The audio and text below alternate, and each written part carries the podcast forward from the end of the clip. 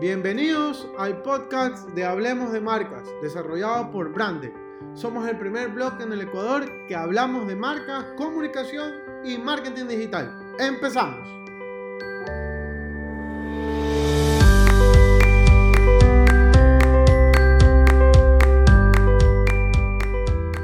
Hola amigos, bienvenidos a Brande. Hoy 26 de julio. Eh, muchas gracias a todos por lo que nos escuchan cada domingo o cada lunes. Quiero mencionarles que son más de 100 usuarios que ya nos están escuchando y realmente les agradezco a ustedes por sus reproducciones, por compartir este podcast. Este espacio solamente está para poder ayudar a los emprendedores, a los microempresarios que tienen muchísimas dudas y simplemente queremos compartir este, estos conocimientos que tenemos ahora a la mano y, lo podemos quizás un poco simplificar. Antes de empezar quería recordarles, como todos los domingos lo hago, eh, todos los miércoles a partir de las 6 de la tarde estamos haciendo presentaciones totalmente gratuitas. Lo único que tienes que hacer es registrarse en mi página web hablemosdemarcas.com slash webinar-medio brande, ingresar y seleccionar cualquiera de las presentaciones eh, que estamos realizando cada semana. En esta ocasión quiero recordarles que este miércoles 29 de julio vamos a tener a Juan Francisco Chiriboga, el cual nos va a hablar acerca del consumidor digital post-COVID. Recuerden, miércoles 29 de julio a las 18 horas. Además, también quería compartirles el calendario que ya tengo para el mes de agosto, en donde tenemos a Luis Aguilar, nos va a hablar acerca de emprendimiento e iniciativas del mercado ecuatoriano y se lo va a realizar este 5 de agosto. Para el 12 de agosto vamos a tener a Félix Carrera que nos va a hablar acerca de Big Data, branding y la ciencia de datos. Realmente me parece un excelente tema, espero que no se lo puedan perder.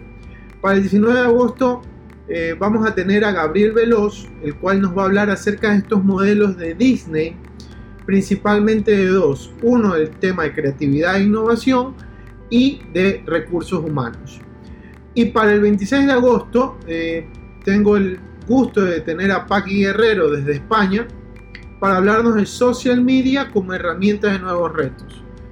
Realmente los temas son fantásticos, espero que ustedes lo puedan aprovechar y puedan participar. Ya les digo, pueden buscar mayor información en hablemosdemarcas.com. Bueno, para empezar lo que yo quería conversarles era acerca de el tema de influenciar en la compra. Muchas veces cuando ustedes me escuchan a mí hablar en presentaciones y demás, yo siempre les digo que las marcas lo que tratan es de influenciar. Pero influenciar cabe de muchos motivos, de muchas formas. Entonces, aquí yo les he traído seis puntos que tienen que tener en consideración al momento de influenciar o tratar de influir en las personas a través de su marca. Esta información está basada en el libro de Influencia, escrito por el doctor Robert Cialdini, que es profesor de psicología y marketing de la Universidad de Arizona y además es presidente de una compañía que se llama Influencers and, Work.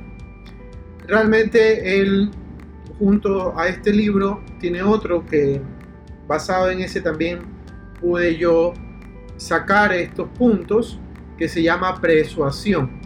Eh, yo se los recomiendo, eh, realmente es un libro bastante bibliográfico con bastantes fuentes y eso es una de las cosas que a mí me gusta siempre resaltar al momento de hablar de algún tipo de referencia.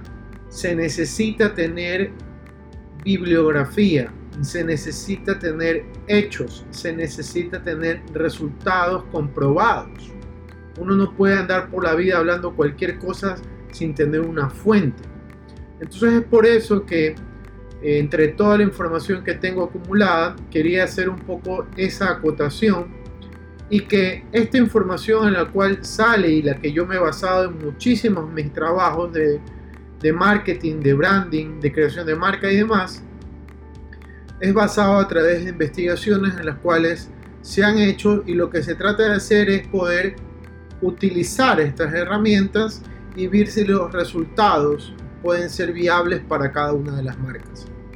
A mí me gustaría comentarles que qué es lo que ocurre con el tema del consumidor y por qué las investigaciones se las pueden apropiar de una manera mucho más grupal o social para más o menos tener un resultado en el cual te va a permitir a ti sacar una mejor información.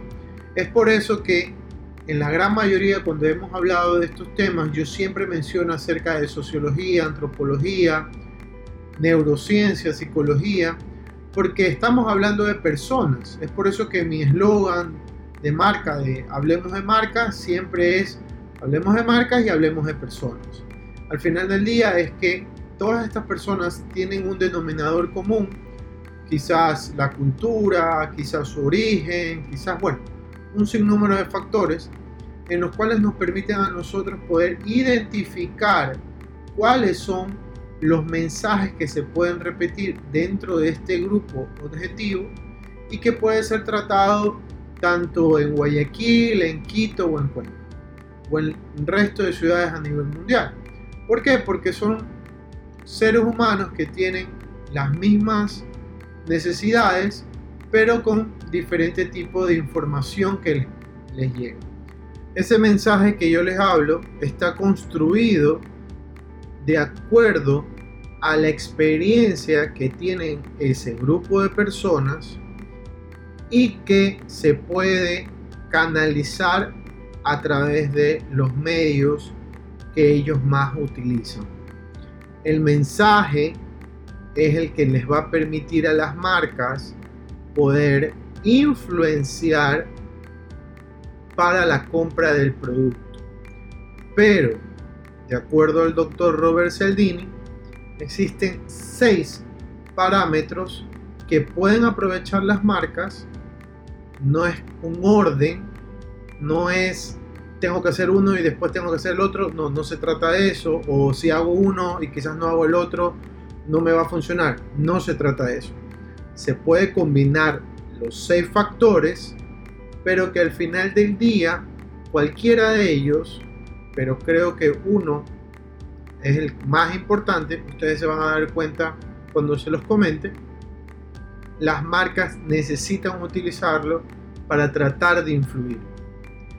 Siempre he dicho que es tratar porque nosotros no somos robots, que cuando nos envían un mensaje automáticamente vamos a comprar, o hacemos una acción deliberada en cualquier momento en que se nos diga. Es muy difícil que un ser humano se maneje de esa manera. Existirán algunos casos, eso sí, como también algunos en los cuales yo les voy a mencionar y ustedes me van a decir, sí, Mauricio, pero no todos. Por supuesto. Es por eso que yo les decía que existen un grupo de personas que la marca va a tratar de influir de acuerdo a origen, edades, preferencias y demás. Es por eso que cuando se hacen las investigaciones de mercado, se trata de segmentar o rodear a estos consumidores con estos denominadores comunes, que quizás compren las mismas marcas en conjunto, pero que no tienen ninguna preferencia 100% garantizada por uno u otro.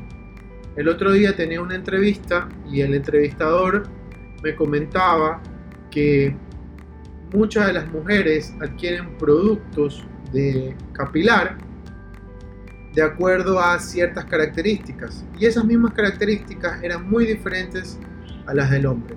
Entonces de eso también se habla, ¿no? de la segmentación, si es masculino, si es femenino, y cuáles de, de esas dos características va a estar preferencia o va a tener preferencia eh, uno de los, de los sexos. Pues, ¿no? Entonces miren, estos seis parámetros tienen que ver con reciprocidad, gusto o simpatía, un consenso social, que genere autoridad, que pueda tener o que envíe un tipo de escasez del producto o que sea único. Y por último el tema de la coherencia. Que como yo les decía, para mí el tema del branding tiene que ver con coherencia. cuando hablamos de marcas o las marcas tratan de comunicar, tienen que decir que si ellos son de color rojo y les gusta el color rojo y venden productos de color rojo, todo tiene que ser de esa manera para que cuando les llegue el mensaje al consumidor, el consumidor pueda percibir que esa marca habla del color rojo, le gusta el color rojo, vende productos de color rojo y sus empleados se visten de color rojo. Todos los aspectos o todos los touch points que tiene el consumidor con la marca están asociados con el mensaje que están transmitiendo. Basadas en esa recepción de información, el consumidor se hace una idea, genera una percepción, la percepción ayuda a colocarlo dentro del posicionamiento y obviamente hay factores como el tema de la experiencia, que en el cual producto o el servicio está adentrado con el cliente y el cliente tiene la experiencia junto con la percepción, todo eso sumado da el tema del posicionamiento. Quizás más adelante puedo hablarles ya más a profundidad del tema del posicionamiento, pero en esta ocasión yo quería comentarles acerca del tema de la influencia y cómo poder aprovechar con nuestras marcas trabajar en cada uno de estos.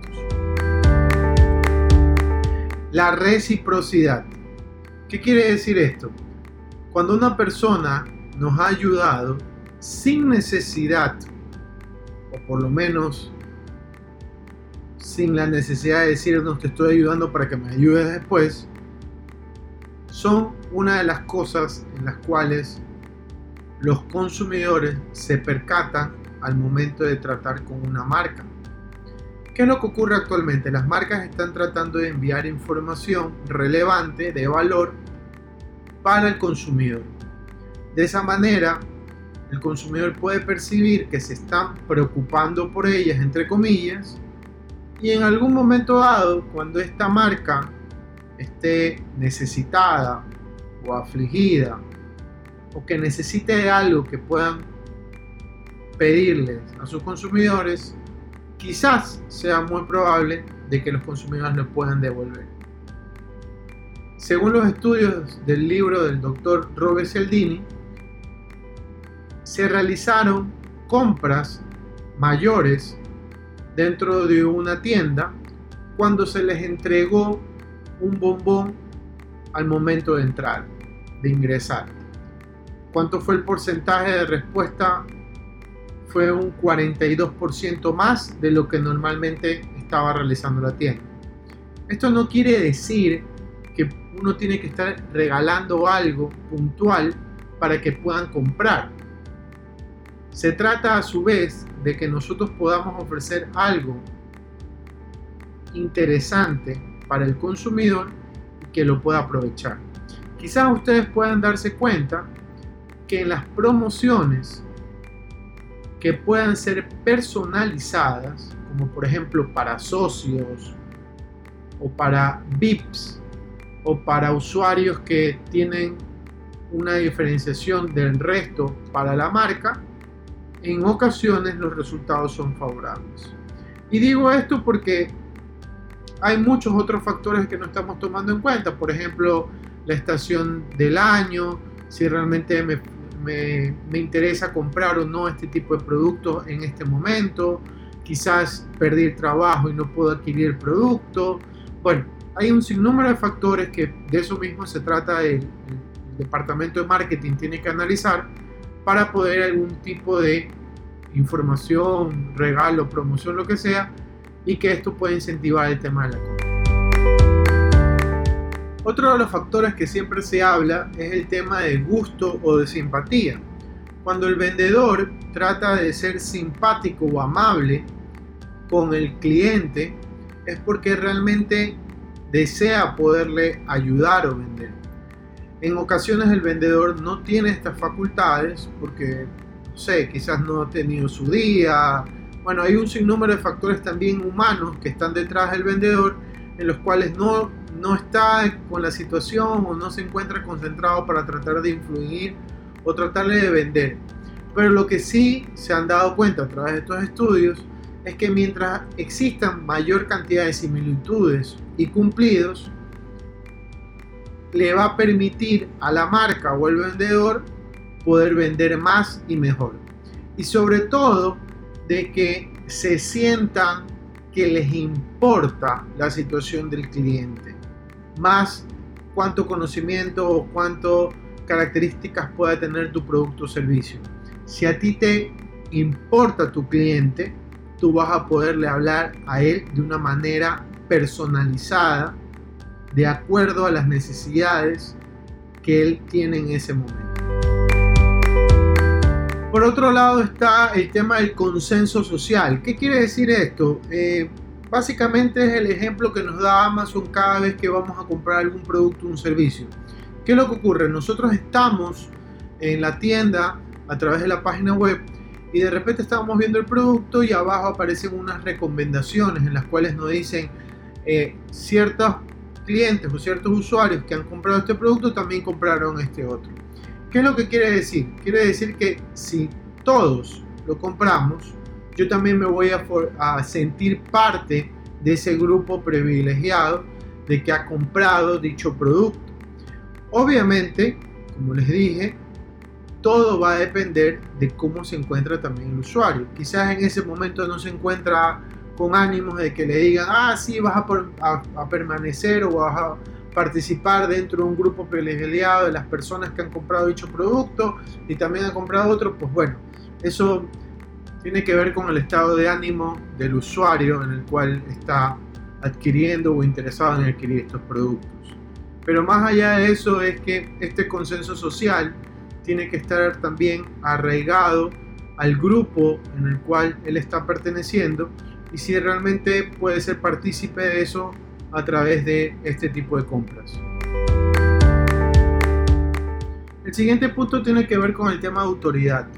Eh, la autoridad quiere decir cuánta experiencia o cuánto conocimiento tú puedas tener dentro del mercado para que pueda ser relevante dentro del mensaje. Una de las cosas que se aprendió dentro de las investigaciones es que el mensajero puede llegar a ser el mensaje. Y es por eso que muchas de las marcas tratan de utilizar influenciadores o personas reconocidas dentro del mercado, acuerdo a su producto o servicio, para que puedan enviar información relevante y que les permita a su vez poder vender más. No siempre ocurre, pero eh, por lo menos están asociando la marca a un ser humano que tiene algún tipo de autoridad o reputación dentro de esa categoría. Lo que sí es importante mencionar es que nos tratan de enviar información de acuerdo a la percepción que desean que conozcamos. Es por eso que también hay que tener mucho cuidado quién es el que está enviando el mensaje. Porque, como les dije, el mensajero es el mensaje. Como otro punto está el tema de la escasez. La escasez dispara el deseo y lo que ocurre es que la ansiedad de poder tener el producto y que al final del día nos digan, ¿saben qué? Este producto va a tener cierta cantidad de unidades, es lo que permite y hace atractiva la marca. No sé si ustedes se han percatado que en muchas ocasiones marcas muy importantes y relevantes como Ferrari ofrecen diseños exclusivos solamente para cierta grupo de clientes que ellos poseen. Entonces, eso también tiene que ver mucho con la necesidad y la ansiedad que puede generar la marca al decir, ok, voy a vender este producto, pero va a ser de ciertas unidades. Como también de algunas ediciones especiales de un sinnúmero de productos que han existido. Todavía recuerdo una que era de Coca-Cola, que vendía las tapitas, perdón, las botellas pequeñas. Eh, que venían como una javita y eso fue, todo el mundo comenzó a coleccionarlas en su momento. Entonces, ese tipo de ediciones especiales, ese tipo de mensaje en el cual el producto es único y exclusivo y que va a existir escasez y que no lo vas a poder adquirir, también es una buena manera de tratar de influenciar a tus consumidores. Y por último está el tema de la coherencia. que no por eso sea el menos importante. Para mí creo que es el más importante para poder transmitir un mensaje adecuado al consumidor. Es por eso que les decía en el, es que el tema del branding tiene que ver mucho con el tema de la coherencia, que es lo que nosotros decimos, nuestras acciones y cómo esas se transforman para el consumidor. Nuestra intención al final del día, lo que quiere una marca, es poder transmitir lo mejor de ella para que pueda ser adquirida. Es por eso que se trabaja mucho en investigaciones para poder entender si el mensaje que nosotros estamos enviando es el más adecuado y sobre todo si está influyendo en las decisiones de compra. Ustedes me van a decir, pero Mauricio, eso solamente se puede ver en ventas. No necesariamente, porque también estamos hablando de una, un valor de marca, que ese es el intangible que ustedes no lo van a poder notar de, una, de la noche a la mañana, porque obviamente tienen que trabajar mucho en el tema de su marca, en su posicionamiento, en la recordación, bueno, un sinnúmero de temas, también el tema de la experiencia está incluido ahí, pero que el consumidor pueda percibir positivamente a tu marca, eso es un valor que es incalculable. Es por eso que existen agencias internacionales en las cuales tienen fórmulas específicas para poder medir este valor de marca y que a ti te permite tener, ok, mi marca cuesta esto y me va a ayudar en conseguir esto más adelante. Y sobre todo es un respaldo también de una, de una manera económica, desde esa perspectiva hablando, porque tú puedes hablar con el banco y decir, ok, mira, mi marca está bien posicionada, tenemos este tipo de, de números de venta y queremos avanzar. Y al reflejar ese tipo de información también tú te avalas al momento de pedir líneas de crédito que te van a ayudar a ti a poder crecer más el negocio. En fin, son acciones que ustedes pueden hacer por separado, unido o como ustedes mejor les convenga, porque al final del día eso también habla de que las marcas están adaptadas de acuerdo al tipo de consumidor que ustedes poseen, que ustedes tienen. Entonces realmente les va a funcionar de acuerdo a lo que a ustedes más les convenga. Y sobre todo el tema de objetivos. Creo que son acciones que cada una de las marcas deberían hacer. Si es posible hacerlas todas en conjunto, me parecería súper bien, pero en realidad no, no todas puedan estar más adecuadas para este tipo de acciones. Quizás la escasez se puede hacer como una edición especial, o quizás la escasez es porque vamos a cambiar de proveedor o vamos a cambiar de lugar y nos vamos a ir a vivir a otro lado y tenemos que llevar todos nuestros productos y no vamos a poder vender dentro, de la, dentro del lugar donde estamos vendiendo. Eh, bueno, sin número de ideas, estrategias que a ustedes se les puedan ocurrir, pero que podrían intentarlo ahora que estamos necesitados de venta, pues no. Si les gustó este podcast, por favor, compártelo a algún emprendedor que esté interesado en este tipo de información. Además recuerda visitar nuestra página web hablemosdemarcas.com y seguirnos en nuestras redes sociales de eh, Facebook, Twitter e Instagram. Además pueden buscarnos en Spotify como Brandec, Hablemos de Marcas y recuerden, nunca dejen de innovar. Nos vemos.